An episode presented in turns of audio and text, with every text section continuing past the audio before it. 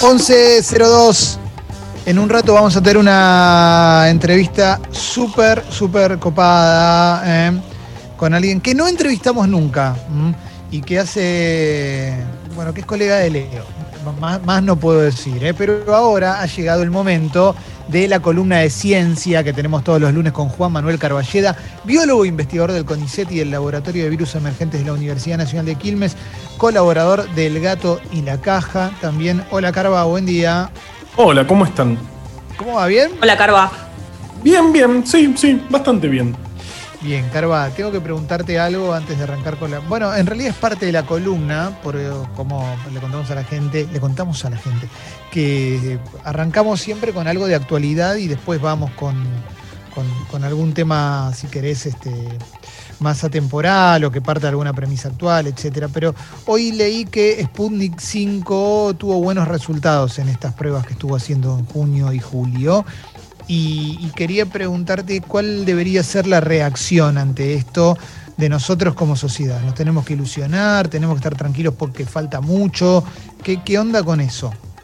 Bien, eh, eh, muy buena manera de empezar. Sí, lo de siempre, cautela ante, ante, estas cosas. Lo que se publicó son los ensayos de fase 1 y fase 2 que demostraron que la vacuna Sputnik 5 es segura y que este, sí. genera una fuerte inmunidad en eh, las personas en las que se probó. Todavía no sabemos si esta inmunidad va, va, a llegar, va a ser protectiva, es decir, va a evitar la infección. Lo que está haciendo eh, Rusia es durante, digamos, hacer una fase 3 en ya, eh, inoculando a personas, ya vacunando a personas este, que estén muy expuestas. Esto, digamos, es muy arriesgado lo que hicieron de vacunar eh, casi masivamente cuando todavía no tenían los resultados de fase 3. Esto que sabemos sí. hoy son los resultados de fase 1 y fase 2. De fase 3 todavía no sabemos nada y la fase 3 es justamente eh, la la fase, valga la redundancia, en la que nos dice si la vacuna es protectiva o no.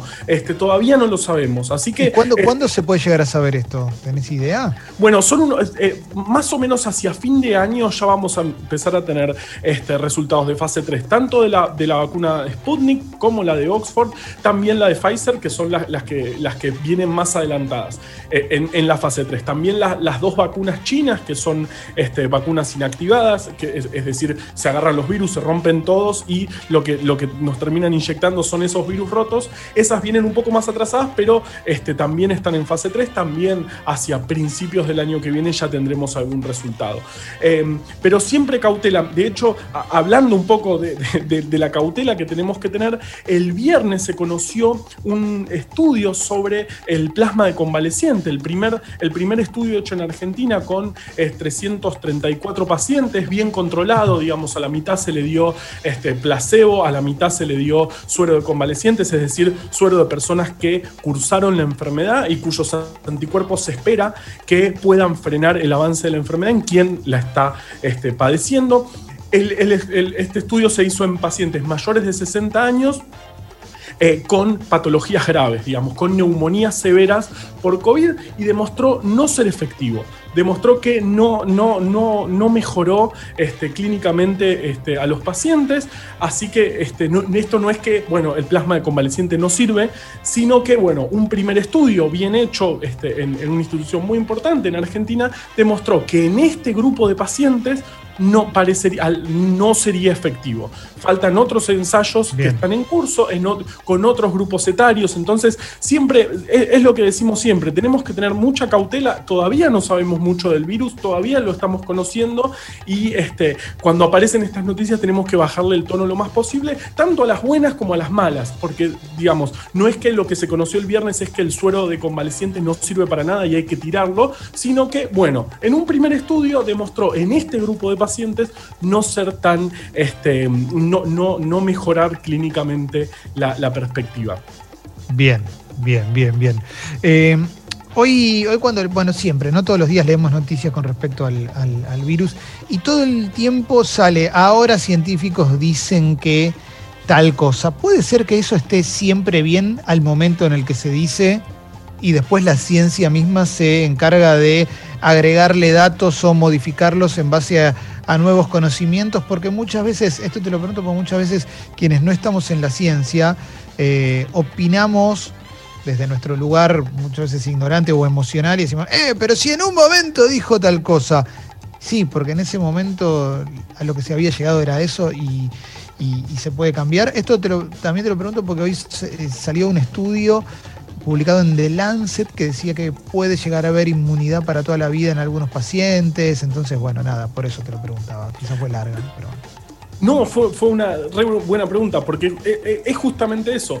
La evidencia en este momento dice esto. Si aparece nueva evidencia que lo contradice, y si se genera bastante evidencia que contradice lo, que, lo, que, se, lo que se sabe en este momento, se cambiará la premisa. Justamente esa es la ciencia, digamos, permanentemente está, está eh, em, corroborándose lo que creemos que se sabe. Y, eso es lo bueno, digamos. Este, al principio se pensaba una cosa porque la evidencia en ese momento decía este, tal cosa respecto, por ejemplo, a la inmunidad. Respecto a la inmunidad es, algo eh, bastante complicado porque primero que no, no existe el largo plazo con el coronavirus, digamos. Eh, ¿Qué pasa para toda la vida? No lo sabemos porque es un virus que empezó en diciembre. Eh, y bueno, hay, hay estudios que muestran que la inmunidad sería protectiva se ven casos de reinfecciones, en algunos casos estas reinfecciones son más leves, eh, también se está viendo cuál es el papel de distintos tipos de, inmunidad que tenemos, porque no es solamente la, inmunidad que genera anticuerpos, sino también hay células que generan inmunidad, entonces se está viendo cuál es el papel de cada una de, estas, de estos tipos de inmunidad que se generan, entonces todavía eh, es muy pronto para decir, es, un poco terrible, ¿no? Porque este, la, la mayor parte de las respuestas ante las preguntas sobre coronavirus es no sabemos, hay evidencia, hay evidencia que dice una cosa, hay evidencia que, que dice eh, otra cosa, y siempre pasa cuando estamos en, el, en la frontera del conocimiento, digamos, mm. este, que hay evidencia para un lado y evidencia para otro, todavía no, no lo tenemos bien definido, después, bueno, si cuando se empiece a acumular, este, se empiecen a acumular estudios, vamos a ir sabiendo realmente lo que pasa, pero todavía estamos muy en este momento de no, de no saber. Bien, eh, ah, Jessy, perdón, sí. Sí, Carlos, te quería preguntar si existe, existió en realidad algún virus o algo que se asemeje al COVID en cuanto a, interrogantes, a, esto de ir y venir con algunas cosas que todavía no queden claras, o es un caso único. Eh, bueno, es, es, un caso único por, lo rápido que se esparció en todo el mundo, pero siempre que aparecieron cosas nuevas, virus nuevos, eh, pasó esto. Cuando, se descubrió el HIV no se tenía idea al principio que se trataba de un virus, después se, empezó a especular con que podrían ser retrovirus, que eran uno que recién se estaban empezando a conocer, este, y al principio eran todas idas y venidas. Eh, cada vez que aparece un, un patógeno nuevo, un virus nuevo, este, todo el tiempo este, la, evidencia está en esa frontera, que es una frontera bastante, no, es un, esto no lo sabemos y a partir de ahora lo sabemos para siempre y es así. No, la frontera del conocimiento siempre es bastante, eh, no es, tiene poca definición. Y en esa situación estamos todos ahora con, este virus. Bien, em, vamos a hablar un poquito sobre presidentes que se enfermaron. Esto a partir de, obviamente, lo que está pasando con Donald Trump. Totalmente sí. Eh, eh, bueno, todos sabemos, Donald Trump se, contagió. Eh, una, una una información muy contradictoria, muy raro cómo, cómo fue eh, comunicado. Al parecer está recibiendo varios tratamientos experimentales en un super hospital este, que obviamente el pueblo estadounidense no tiene, no tiene acceso. Em, y bueno, se contagió y contagió también en un ensayo de, eh, eh, digamos, para, para la campaña de contagió a varias personas porque se, hicieron ensayos en lugares cerrados sin barbijo este, y obviamente también se contagiaron varias personas. Pero como, como, vos decías, no es la primera vez que esto pasa y hay un caso tremendo este, que es el de Woodrow Wilson, que difícil decirlo, este, que fue el presidente de Estados Unidos durante la epidemia, la pandemia de gripe española de 1918. Eso ya, ya una vez hablamos de esa pandemia porque es la pandemia anterior. Este, que fue tremenda, eh, murieron alrededor de 300 millones de personas, mal llamada gripe española porque empezó en Estados Unidos, pero este, como estábamos, como estaba el mundo en la, en la Primera Guerra Mundial, este, nadie quería decir nada y el único país que empezó a estudiar y decía, tengo estos, tengo estos casos de neumonía, fue España, entonces le dijeron, bueno, listo, gripe española, este, y, eso siempre nos hace pensar lo mal que está llamar este, con, con nombres de países a, a los patógenos. Em, pero bueno, justamente el presidente de Estados Unidos, Woodrow Wilson, 1919, em, viaja a, París para la, conferencia de Versalles, donde se definía cómo terminar la Primera Guerra Mundial. Em, sí hay, historiadores que dicen que el, Estados Unidos en realidad no quería ser muy este, agresivo ni denigrante contra Alemania, porque eh, Estados Unidos estaba interesado en la reconstrucción de toda Europa. Entonces, la posición de Estados Unidos era más tranqui y la posición francesa era muy este, de eh, atacar, digamos, de denigrar prácticamente a Alemania.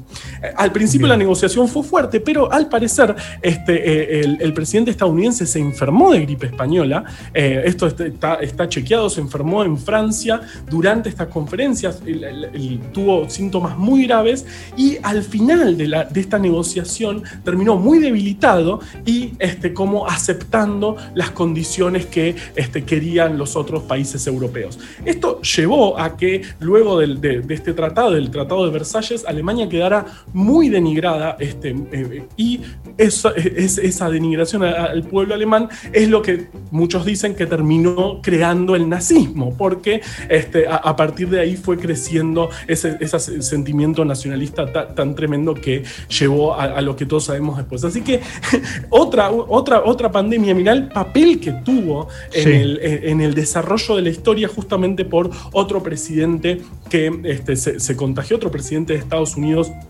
que se contagió. También tenemos, por ejemplo, a, Roosevelt, que este, esto fue antes de ser eh, presidente de Estados Unidos, se contagió de polio, em, de poliomielitis, una, una, enfermedad que lo dejó este, sin, sin, poder caminar hasta, hasta, hasta que murió. Y esto también fue muy importante porque le dio muchísima visibilidad a, esta enfermedad. Esto fue en los años 30, em, en realidad en 1921 él se, él se contagió de grande, raro, porque es una enfermedad que en general afectaba a los chicos, quedó sin, eh, sin poder caminar y este, eh, le dio esta visibilidad a la enfermedad que llevó a que Estados Unidos empiece a desarrollar las vacunas, la vacuna de Salk y la de Sabin, que juntas prácticamente erradicaron la enfermedad de, todo el planeta. En este momento está cerca de erradicarse, solamente hay brotes en Afganistán y Pakistán, este, porque entre otras cosas son lugares donde los fundamentalistas religiosos no dejan este, que, se, que se aplique la vacunación.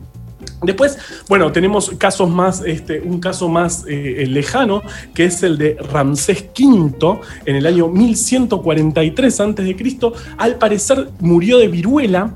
Em, no se sabe mucho porque fue hace mucho tiempo, es un virus que no resiste tanto tiempo para ser analizado, pero por las marcas que tenía eh, en, su, en, la momia que encontraron y ciertos dibujos, se supone que este fue, estuvo enfermo de viruela. También la viruela es una, una, enfermedad totalmente erradicada, es, lo único que pudimos hacer. Es como, yo diría, la, la viruela es lo único que hicimos bien, bien como humanidad, que es erradicarla. Fue la única enfermedad que logramos sacarnos de encima totalmente. Una enfermedad que también hizo estragos en toda la historia de la humanidad. también eh, se, sabe que la viruela tuvo un impacto en la conquista española, porque la, trajeron los españoles y después este, empezaron a haber brotes muy, muy Nos fuertes. Contagiaron a todos, claro. Totalmente, y gracias a eso los españoles pudieron eh, em, conquistar. Así que no, no es poca cosa eh, un, virus que aparece y es, muy tremendo como em, cómo comunicarlo y cómo manejar en caso de que este, un presidente o alguien que tenga tanta responsabilidad se contagie. Este, realmente lo Estados Unidos en este momento es rarísimo. Este, hubo información contradictoria. Al principio dijeron que no necesitó oxígeno, después que sí necesitó oxígeno, salió a hacer videos, salió a saludar a la gente. eso es increíble. Salir a saludar a la gente, Carva, es tremendo porque además, o sea, ¿qué onda el chofer, los, los, los guardaespaldas, todo con el tipo tienen que estar? Totalmente, es una, es, es, es una imagen espantosa. Eh, claro, tienen que estar, tienen que estar aislados. eh, y, es, y, y estamos hablando de Estados Unidos, no, no tiene pocos casos, es el país con más casos, tiene más de 200.000 muertos. Y la imagen que da el presidente es bueno, no pasa nada, no se aíslen si, si- si- si se agarran este, la enfermedad. Algo, algo parecido pasó con Bolsonaro, que este, tuvo, se contagió y mostró que al tomar hidroxicloroquina, este, él se había curado y dijo, esta es mi segunda dosis y ya me siento mejor. Y esto demuestra que la hidroxicloroquina funciona, cosa que me destruyó moralmente porque no se, no se estudia, si no es que si a mí me funciona, ya es algo que funciona, hay que estudiar en serio, como por ejemplo el plasma de convaleciente, hay que hacer estudios serios para saber si las cosas funcionan o no, y más en el medio de una pandemia. Pero bueno, este, eh, eh, esta es la situación, eh, pero, me, trajo este, al presidente Wilson contagiado y negociando así este, el final de la Primera Guerra Mundial en el medio de eh, una enfermedad muy terrible que después quedó, él nunca se terminó de recuperar completamente y eh, un tiempo después tuvo un, un accidente cerebrovascular y terminó su presidencia sin capacidad, sin poder hablar. Su mujer era la que eh, tomaba las decisiones, muy raro este, cómo terminó Wilson, pero en el momento de la negociación este, del final de la Primera Guerra Mundial, él estaba enfermo de gripe española. Carva, excelente como siempre la columna. ¿eh? La vamos a subir ahí a Sexy People Podcast para poder compartirla. Eh, gracias una vez más por compartir con nosotros. No, gracias a ustedes, me encanta. Eh, ahí pasó Carva por Sexy People. eh. Nos, queda, nos queda mucho en el programa porque tenemos el Falo Ranking de Montaner y vamos a tener una nota súper copada. ¿eh? Así que vamos para adelante, Sucho, dale. Sexy People, más que una cuarentena juntos.